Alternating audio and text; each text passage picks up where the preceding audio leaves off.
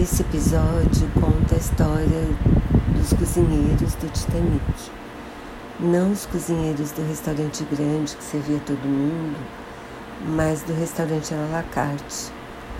Porque eles trabalhavam para um empreendedor e eles não eram funcionários do Titanic, também não eram passageiros.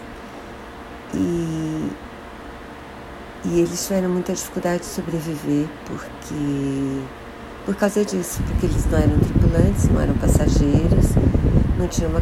E aí os, os tripulantes que estavam organizando quem entrava nos barcos não deixavam eles passarem desse jeito. Um deles conseguiu convencer o, as pessoas que estavam bloqueando que ele trabalhava no navio, então ele tinha direito a tentar se salvar e conta essa história. O outro é um fazia sorvete nesse restaurante à la carte. Tinha no menu dois tipos de sorvete, a americana e a francesa. E, e era um suíço que sonhava trabalhar num, como, na patissier na,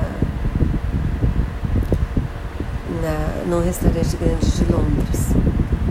E ele achava que o caminho para ele conseguir, já que ele tinha trabalhado antes na Suíça mesmo, era trabalhar no Titanic um tempo. E infelizmente ele não sobrevive, o nome dele era Adolfo. E a receita do episódio é de um sorvete de baunilha